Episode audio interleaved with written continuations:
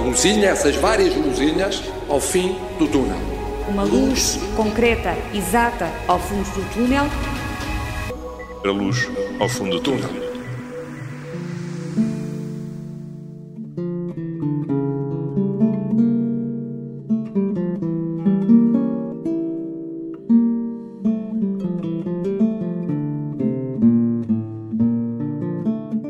Rob McKillop, dia 26 de agosto.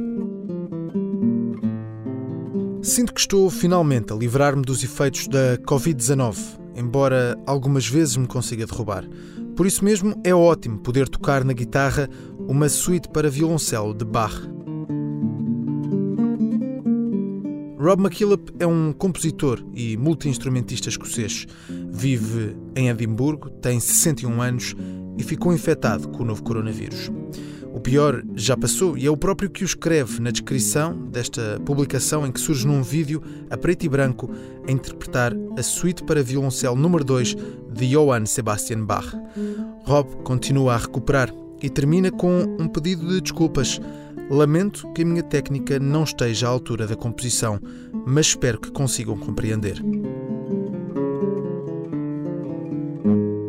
São 15 minutos de interpretação, uma luz que não se apaga e que conta com a ajuda da música para se manter acesa. A Escócia foi um dos países que melhor reagiram à pandemia nos primeiros três meses, março, abril e maio, a fase mais crítica no Reino Unido. A população começou a desconfinar, mas pouco depois tudo mudou. Surgiram surtos em Aberdeen, Edimburgo e Glasgow, e o governo foi obrigado a tomar novas medidas restritivas. Este cenário repetiu-se em vários países ou cidades, na Nova Zelândia, na Bélgica e em Portugal aconteceu, por exemplo, na região de Lisboa. Com o verão a chegar ao fim, 2020 entra também na reta final. São já oito meses desde que se começaram a reportar dezenas de casos na China. Desde então, de acordo com os dados da Universidade John Hopkins, quase 26 milhões de pessoas testaram positivo, sendo que 851 mil acabaram por morrer 17 milhões conseguiram recuperar. Em sentido de recuperação, segue também a economia. Os setores tentam voltar à atividade, mas em muitos países já se sente o que pode ser chamado de segunda vaga. Em Espanha, o cenário é novamente alarmante. É o ritmo de contágio mais alto da Europa, com 53 mil casos numa semana. Mesmo assim, o regresso à normalidade avança e, com setembro, regressam as aulas presenciais. Em Portugal, muitos alunos voltam à escola, mas alguns tiveram a oportunidade de regressar logo em maio, os mais pequenos. Hoje falamos sobre a forma como as creches regressaram à atividade e que lições podem tirar para o arranque das restantes escolas.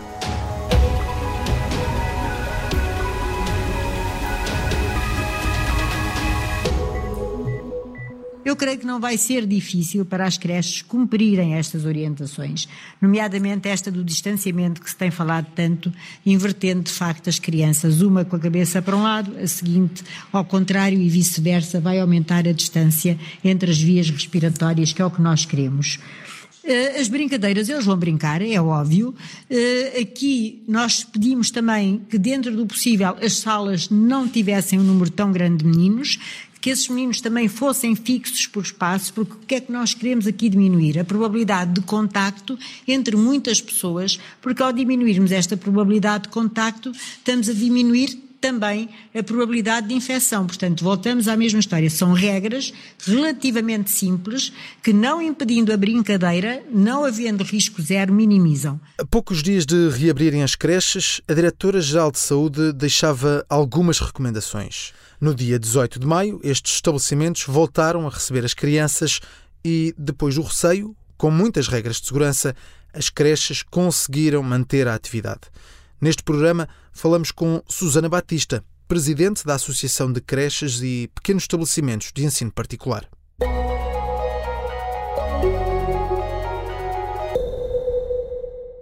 Bom dia, Susana Batista. Bom, sim. Tudo bem? Tudo bem. Susana, muito trabalho por estes dias já? Sim, muito trabalho. é, sim, sim, é sempre o início do ano letivo, significa sempre o arranque de novas turmas, uma nova organização, às vezes recursos humanos, enfim, bocadinho stress à volta disso. Principalmente perante, perante esta situação pandémica. E vamos falar um pouco sobre, sobre o ensino, neste caso concreto, sobre as creches. Um, as creches foram os primeiros estabelecimentos de ensino a reabrir logo no mês de maio e reabriram com muitas regras. Passado agora estes eh, cerca de três meses e, já depois dessa paragem de, de verão, como é que avalia este, este regresso à atividade das creches um, desde maio até agora? O que é que, como é que correu tudo, todo este processo? Olha, foi um processo de adaptação para nós todos, uh, de experiências várias no início, uh, porque é uma situação completamente nova, ninguém sabia muito bem como lidar com ela. Um, até a nível dos procedimentos, tentou-se implementar procedimentos que fossem os mais adequados, que fossem aqueles que respondessem melhor às exigências, ou digamos, antes às, um, às recomendações da Direção-Geral de, de, de, Saúde. Às vezes os procedimentos viram-se que não eram os melhores, tentou-se mudar, tentou-se aperfeiçoar, Uh, e foi um bocadinho por aí. Também posso dizer que o facto de muitas crianças não terem voltado logo no início, quando as creches abriram, no dia 18 de maio, por um lado também foi bom no sentido de uh, não ver tantas crianças e podermos fazer essa hum. adaptação gradual de forma mais calma, mais tranquila. Portanto, houve esse receio crianças... inicial e as crianças foram chegando aos poucos e não todas sim, de uma só vez? Não, houve no início mesmo creches que uh, não abriram de todo, a data da abertura foi 18 de maio, como é conhecido, e em 18 de maio houve bastantes creches, mesmo a nível nacional, que não abriram uh, por falta de alunos. Não havia alunos, os pais não queriam que as crianças voltassem. Ou porque realmente, uh, ou essencialmente porque não estavam ainda a trabalhar, não estavam em teletrabalho, tinham possibilidade de ficar com as crianças em casa, e então houve esses pais que realmente não quiseram já voltar, porque estavam muito no início, claro que as pessoas estavam com muito medo, não é? Estamos ainda uhum. no, no, início da pandemia, praticamente, ou melhor, com muito pouco conhecimento do que é que as, como é que as coisas funcionavam. Não é que agora tivéssemos muito mais conhecimento, mas digamos que estava tudo ainda muito muito, quente, digamos, essa memória de, e os efeitos que estava a causar o Covid na própria população era, pronto, ainda eram muito grandes. Claro. Houve realmente um grande, grande receio. Houve creches que não abriram por falta de alunos, outras abriram, e posso-lhes dizer que a maioria das creches que abriram foi com uma média de 8, 9, 10 alunos, o que é pouquíssimo, quase nada, nem, nem, nem uma sala quase representa, não é? Uh, por isso, podemos dizer que, digamos, foi um arranco lento, foi um arranco também que deu para eh, experimentar devagarinho eh, algumas situações. Mas neste momento a realidade é diferente, já tem é. as, as creches quase com a lotação que tinha anteriormente da, da, antes do confinamento. Eu diria que agora a partir de setembro é que vai ser assim. E porquê? Hum. Porque agora também, estes meses de verão, uh, houve pais que foram, não deixaram de ir de férias, não é? Houve crianças, talvez poucas, que não regressaram ainda, porque os pais continuaram em teletrabalho, mas diria que a maioria, sim, a maioria não foi essa a razão. Uh, eu penso é que também há muitas crianças que naturalmente tiveram de férias com os seus pais e por isso, digamos que o mês de verão Uh, não foram com todas as crianças como era no início do ano letivo, ou como foi normalmente durante o ano letivo, acho que essa realidade vai passar a ser agora a partir de setembro, mas mesmo assim, uh, sim, foram aumentando bastante em relação ao início, não é? Se eu hum. vi que no início arrancaram com 8, 10 crianças, eu penso que agora a meio já deviam estar com 20 ou 30 crianças, e se calhar em alguns casos até um bocadinho mais. Hum. Agora em setembro começa um novo ano letivo, começa uma nova organização, inscrições, é tudo feito ao ano letivo, na verdade, e por isso naturalmente que agora o arranque vai ser outra vez com um número, penso eu, aproximado. E foi aproximado. difícil, foi difícil aplicar as regras sanitárias, as regras que foram decretadas na altura. Tínhamos várias regras sobre distanciamento, sobre a partilha de materiais. Foi difícil aplicar tudo isto? É assim, houve situações que nem sequer se aplicaram. Hum. Nós, desde cedo, quando foram públicas as, as orientações para as creches, eh, a nossa associação imediatamente disse, eh, se opôs ou disse que há regras que não se adaptam em contexto de creche como, por exemplo, o distanciamento social entre crianças, a não partilha de brinquedos, é assim, isso está completamente fora de questão, por mais que se diga com crianças pequeninas, estamos a falar de crianças com, com um ano, dois, três, quatro anos, Uh, isso é completamente impensável e antipedagógico, até porque passamos a vida a ensinar as crianças a partilhar brinquedos. Como é que nós agora iríamos ensinar uma criança que não pode partilhar o seu brinquedo com um amigo? Não faz qualquer sentido. Além de que, na prática, também não seria viável, porque as crianças, para estarem em creche, têm que estar juntas umas com as outras. Não podemos estar a dizer a uma criança não te aproximes do amigo. Isso não funciona de todo. Então, para isso, não poderiam vir para a creche. A creche é um espaço de aprendizagem, mas é um espaço de convívio, é um espaço de partilha e é um espaço onde as crianças precisam de estar com outras crianças. E as crianças com esta idade não têm capacidade de compreensão para fazer uh, uma separação ou para as distanciar.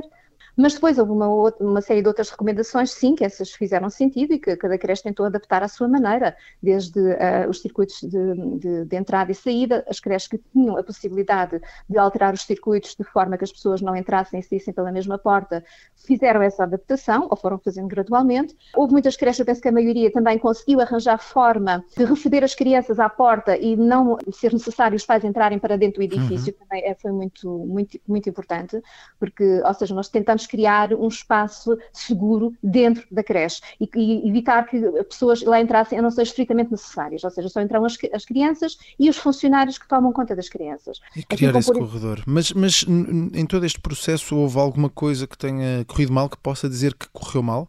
Hum, não tenho conhecimento, quer dizer, as dificuldades com que as creches se debateram maioritariamente teve mais a ver com questões uh, financeiras, diria eu, porque uhum. foi necessário adquirir muito material, uh, equipamentos, para conseguir exatamente cumprir uh, estas orientações foi preciso realmente, um, e é, continua a ser preciso realmente uh, bastante material de desinfecção, uh, equipamentos de, de, de, de, dispositivos automáticos de gel, uh, tapetes desinfetantes em alguns casos, sinalética, alteração de percursos, enfim, houve realmente um investimento e é um investimento que não parou, é um investimento que continua a ter que ser feito para se manter uh, estas, estes procedimentos e, digamos, essa parte foi a mais difícil para muitas creches, ainda por mais porque muitas creches também perderam alunos um, durante este tempo do Covid-19. Houve crianças, houve pais que, que, que desistiram de, de, das inscrições porque achavam que a criança já não ia voltar pelo menos até o final do ano letivo. Uh, houve outros pais que, pelo facto das creches terem suspenso durante aqueles mês e meio as atividades letivas presenciais, decidiram não pagar as mensalidades e isso tudo, claro, teve repercussões a nível financeiro muito grandes a nível das creches. Claro. Tem sido realmente um acréscimo de custos que não é fácil uhum de resolver, ainda por mais porque estamos a falar numa altura de crise onde é praticamente impensável subir o valor das mensalidades aos pais. E, e olhando para o funcionamento da creche, diria que há alguma coisa que seja preciso melhorar? Houve coisas que, de certa forma, posso dizer que foram, se calhar, mais valias no sentido de implementação de, de, novidades. Ou seja, o facto de, por exemplo, os pais agora não entrarem dentro das creches e, em contrapartida, as, as crianças terem que usar, por exemplo, calçado diferenciado, que na maioria das creches não era assim que funcionava, foi uma medida que, uh, no nosso ponto de vista, até veio, se calhar, para ficar. Ou seja, uhum. independentemente de, do surto, este, por exemplo, de, do calçado das crianças agora terem um calçado diferenciado dentro das instituições, até está a resultar muito bem, tendo em conta que o nível de higiene dentro das instalações também aumentou significativamente com o facto de não poderem trazer calçado da rua. Uh, houve medidas que eu penso que foram bastante boas e vão permanecer. Agora, se podem fazer melhorias, é assim, é sempre um, um pau de dois bicos. O que é que eu quero dizer com isto? Eu vou-lhe dar apenas um pequeno exemplo, uh, que nós agora nos estamos a deparar com o mês de setembro, com agora a reabertura do novo ano letivo e, e, inclusive até com uma situação nova das famílias. Agora em setembro muitos pais já avisaram que uh, voltaram para já para o trabalho, muitos pais estavam em teletrabalho e agora voltaram a ter que trabalhar presencialmente. Uh, os horários de trabalho começaram a ser mais exigentes. Os pais já avisaram que a partir de setembro uh, já não conseguem manter um horário tão reduzido da criança em creche. O que é que acontece agora? A partir de setembro, com a necessidade crescente das famílias de terem um horário mais alargado, porque realmente nas firmas, nas empresas onde trabalham, começam a exigir também que comecem a estar mais horas no trabalho, um, essa situação veio agora alterar, digamos, o funcionamento que estava antes. Se até agora, na maioria das creches, os pais não entravam nas creches ficavam à porta porque havia alguém a receber as crianças, a partir de setembro, ou a partir do momento que é preciso alargar horários, provavelmente em muitas creches já não vai ser possível, já não é possível ter pessoas na porta de entrada, vai ter que alterar uh, alguma coisa. Uh, claro. Aliás, eu conheço alguns exemplos práticos que, onde isso aconteceu, uh, onde os pais antes não entravam, agora começaram realmente os pais a entrar e então medidas adicionais é que tiveram que criar. Eh, por exemplo, compraram uh, tapetes desinfetantes, que são tapetes com uma loção uh, alcoólica, onde os pais, à entrada, devem realmente uh, limpar os seus pés para desinfetar as solas dos sapatos. Esses, normalmente, esses tapetes depois têm mais à frente o outro tapete secante, que é para secarem os pés e, não, e depois não molharem o chão que vão pisar, não é verdade? O álcool gel passou a estar disponível também logo à porta de entrada na rua para os pais. Antes não era preciso, era só para as crianças, porque os pais não entravam cá dentro. Agora tem que estar lá fora, antes do, dos pais entrarem, tem que realmente desinfetar as mãos, desinfetar o sol dos sapatos. Há creches que eu tenho conhecimento que, inclusive, estão a alterar as portas de entrada, ou seja, estão a criar mecanismos uhum. automáticos uhum. para as portas abrirem e não terem que mexer nos manípulos das portas, porque é muito por aí também se propaga o vírus, não é? No contacto direto com as mãos. Sim. Uh, por isso, digamos, há uma série de medidas. Uh, e, de, há um reforço de, de, de, desinfecção e de limpeza para, para fazer face a essas mudanças de rotinas que, que, que o elevado número de alunos agora nesta fase um, obriga. Susana, e nesta altura, dezenas de escolas em todo o país preparam também esse regresso, como já, como já referia. O que é que pode dizer aos diretores e professores que agora estão prestes a retomar a atividade que esteve parada desde março? É assim, antes de mais, respirar fundo, ter muita calma, uh, perceber muito bem, uh, agora no início, uh, que medidas é que podem tomar. O ideal seria sempre limitar ao máximo uh, a entrada de pessoas que não façam que não façam falta, ou seja, que não sejam necessárias mesmo entrar, porque é muito por aí, é, passa muito por evitar ao máximo contacto com o exterior, ou seja, os alunos vão para as escolas, os pais preferencialmente não entrar nas escolas, pais e outros adultos que não façam falta realmente à rotina da criança ou ao funcionamento da escola, preferencialmente ficam à porta de entrada, porque só por aí uh, já vão facilitar em muito toda a organização e todos os cuidados que se tem que ter uh, exatamente com, com, com, esta situação da pandemia de evitar o contágio. Basta muito por aí é evitar que tenham que entrar pessoas que não sejam necessárias entrar. Uhum. Depois também é preciso ter também uh, muita tranquilidade e, e, não exagerar, ou melhor, não, não tomar medidas radicais. É preciso ouvir as pessoas, é preciso ouvir as, uh, os utentes, os pais, as crianças, ouvir o que eles têm para dizer uh, sobre alguma situação que não funcionam tão bem, porque muitas vezes o que acontece é quem está na direção, quem está a decidir, quem define as medidas, na teoria às vezes parece uma coisa, depois na prática vem-se a verificar que não é bem assim, porque há sempre coisas que acontecem que nós na teoria não conseguimos prever. E é muito importante que realmente eles estejam presentes. Eu acho que a direção nos primeiros dias tem que estar muito presente e acompanhar de perto uh, tudo o que se vai desencadeando, tudo o que vai desenrolando durante o dia a dia. No primeiro dia há coisas que podem acontecer que imediatamente, se forem tratadas, vai correr muito melhor no futuro, mas que logo nos primeiros dias deve-se detectar o que é que não está a funcionar tão bem, uh, o que é que pode ser mudado. Eu acho que, acima de tudo, a direção tem que estar presente, muito presente nestes primeiros dias e para avaliar de perto uh, tudo o que está a acontecer, como é que se pode melhorar, o que é que se pode evitar. Eu acho que fundamental é estar presente, estar atento e ouvir as pessoas pessoas, porque há sempre opiniões e, e, e sugestões que vêm de quem está, uh, digamos, no terreno a experimentar a situação, que muitas vezes podem ajudar uh, a uma solução melhor. As creches vão continuar a receber crianças. A pandemia travou, mas não conseguiu impedir o trabalho destes estabelecimentos que agora iniciam mais um ano letivo.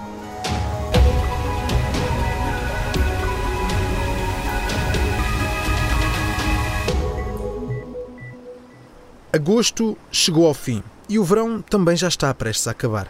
Com o fim do calor, aproxima-se o cenário em que vários países garantem que têm estado a trabalhar o outono e o inverno e a possibilidade de conciliar a gripe comum com a Covid-19. Ainda longe dos meses críticos da gripe, os números da pandemia não param de aumentar. Em Portugal, o índice de contágio, o famoso R, está com tendência crescente, é agora de 1,16. O número médio de contágios por dia é de 340. São cerca de 2.300 casos por semana. O panorama é este. Na semana em que passam seis meses desde que foi registado o primeiro caso de Covid-19 em Portugal. Os casos que temos neste momento são um caso confirmado e um caso sujeito a contraprova no Laboratório Nacional de Referência, no caso Instituto de Saúde Ricardo Jorge. O caso confirmado é de um doente, homem, 60 anos, e uh, está no uh, Centro Hospitalar Universitário do Porto. O outro caso, que está sujeito ainda a contra-análise, uh, está no Centro Hospitalar de São João. É também um homem, desta vez de 33 anos. Desde este dia, 2 de março, foram feitos cerca de 2 milhões de testes. Com isso, foi possível detectar quase 60 mil pessoas infectadas. Em meio ano, mais de 1.800 pessoas morreram em Portugal com Covid-19 e, em sentido inverso, mais de 42 mil pessoas recuperaram da infecção. É neste cenário que se aproxima o que pode ser a segunda vaga e esse período mais crítico. Desde o início do ano, os médicos foram percebendo quais as melhores armas para combater este inimigo invisível e o grande desafio é, neste momento, evitar um novo cenário de ruptura, um novo túnel, depois de várias semanas a ver a luz o apelo para que a aplicação seja de facto descarregada. Eu uh, estou em processo, ainda não consegui o descarregamento efetivo porque o meu sistema disse que tinha que me ligar à corrente durante a noite. Por favor, entendam também que é um vosso dever cívico descarregarem esta aplicação e sinalizarem se vierem a ser diagnosticados como estando positivos. Os alunos vão estar uns encostados aos outros e vão estar em interação com um corpo docente em que metade das pessoas já tem mais de 50 anos. Temos que evitar que uma pessoa contaminada signifique toda a escola encerrada. E, portanto, não desistam, da mesma forma que eu penso que amanhã o meu processo estará concluído, o, o vosso também poderá vir a estar.